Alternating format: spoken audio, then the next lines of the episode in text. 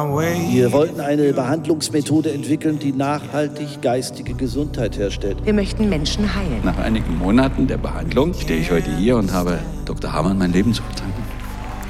Ihr spielt hier mit Menschenleben. Nora, das ist nicht fair. Das ist die eine Säule, auf der dein ganzes Leben fußt.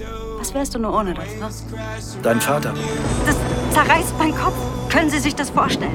Wenn man ganz genau weiß, dass man die Wahrheit sagt, aber keiner glaubt einem. Es wurde bis heute keine Leiche gefunden. Du wirst verbrennen. Ich wollte, dass die leise sind.